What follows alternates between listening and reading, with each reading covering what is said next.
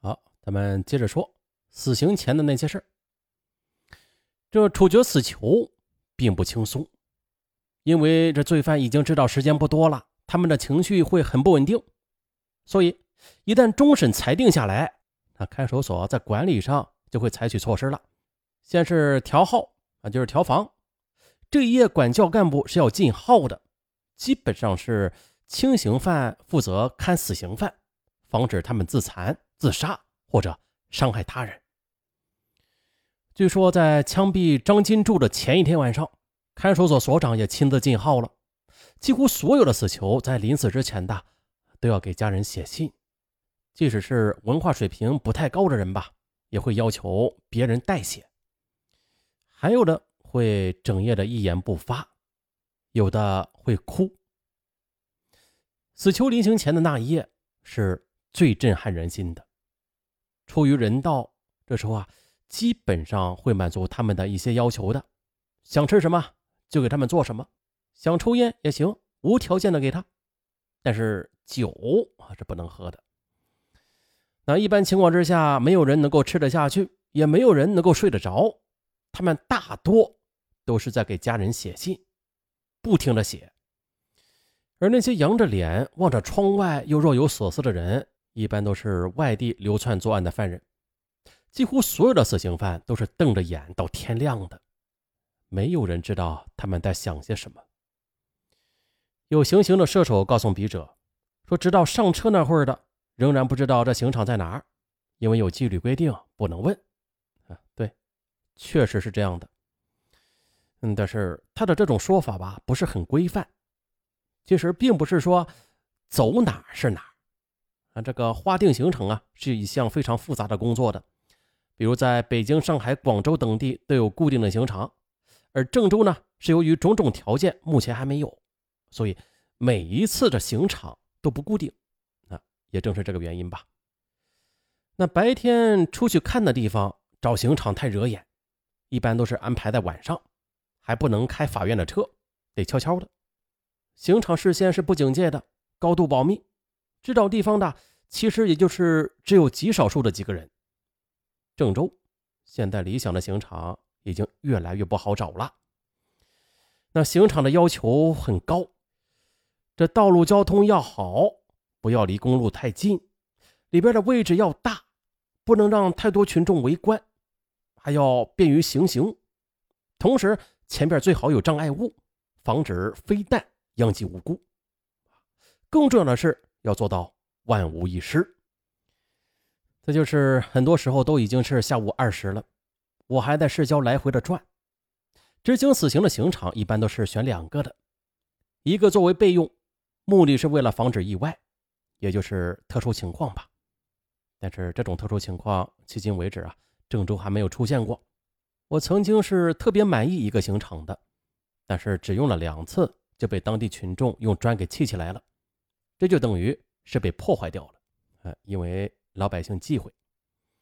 随着郑州经济发展的城市规划也是越来越好，这城市规划越来越好，同样的找一块理想的刑场那就更难了。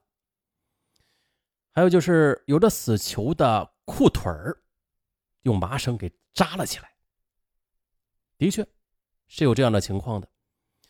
因为啊，别看许多罪犯在作案时是穷凶极恶，视人命于草芥，但是。真让他们面对死亡时，他们内心的那种极度的恐惧，而导致五官扭曲和精神崩溃，也是挺吓人的。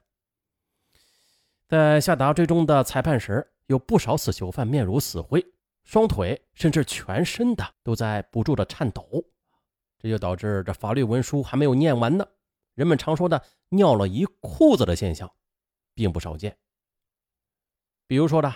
那是在一九九五年五月七日的执行三十名死刑犯时，就有一个当机了，都瘫倒在宣判会上，口吐白沫。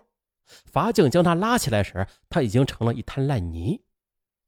但是啊，就是这么一个懦弱的人，他在绑架、杀害一名儿童时，不管孩子如何撕心裂肺的呼救求饶，他都十分残忍的把孩子给杀害了。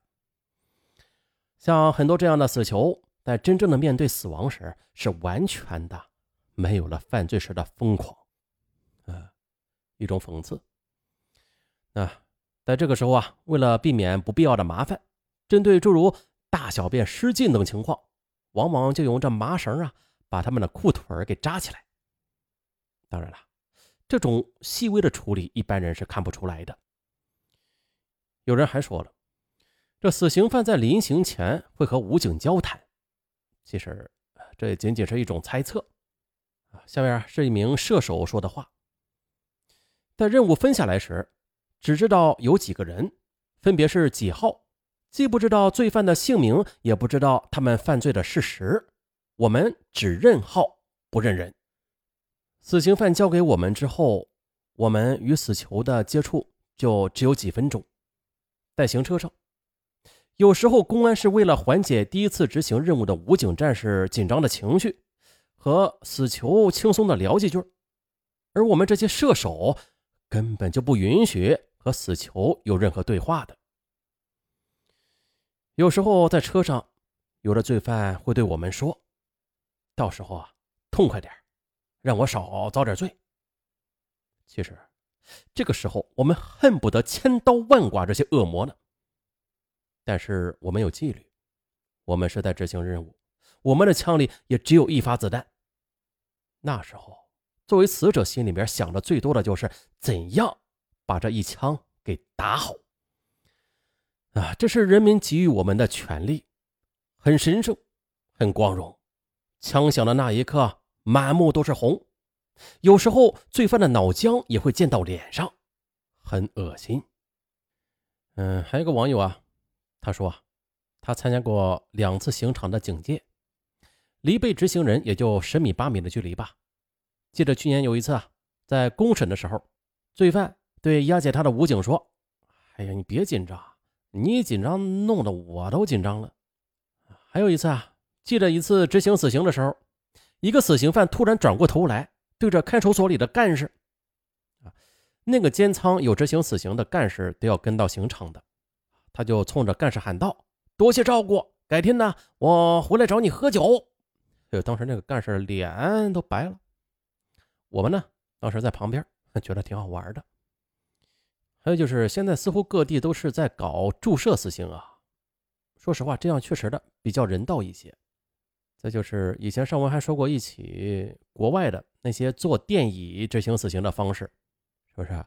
这三万伏的高压，一个不慎就把人活活的给烤焦了，但是还没有死，那确实的挺惨的。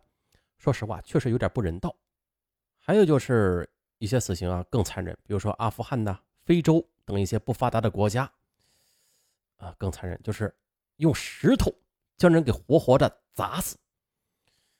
这网上还有网友是这样留言的啊，说他们当地的执行死刑方法：一啊，就是看守所的武警中队派武警执行，每次两个人，一个辅助，另一个执行；二，使用的都是自动步枪，里边有一发子弹；三，打完之后，法医用一根金属棍从脑后的弹孔捅进去，再绞一下，然后就对旁边的检察院说：“一枪毙命，死了。”四啊，就是补枪的情况我没有遇到，全部都是自动步枪顶住后脑，一般来说不会失误的。五就是，嗯，罪犯从行车上拖下来时，基本上都是瘫了，把他们架着跪在地上，武警中队长就喊预备，执行武警就用枪抵住后脑，助手武警则扶住罪犯的左肩，很有默契，在打的瞬间放开就喊打。就立马开火了，那就是在开火之前的是让犯人先跪下，跟他说张开嘴，子弹呢会从你的嘴巴里边穿出去，配合点就不会破相了。于是用五四式挨着后脑一枪下去，通常都是当场毙命的，基本上是不用补枪的。枪声响起之后，也许有的人还要折腾几下才毙命。这时候的，说实话。我们心里也会有一种说不出的感觉。人的生命就这样轻而易举的结束了，可遗憾的是啊，他们还死的可耻。说了这么多死刑前的事儿，大家听后害不害怕呀？害怕就对了，永远不要犯罪，永远不要与人民为敌。好，本案就到这儿吧。我是尚文，咱们下期再见。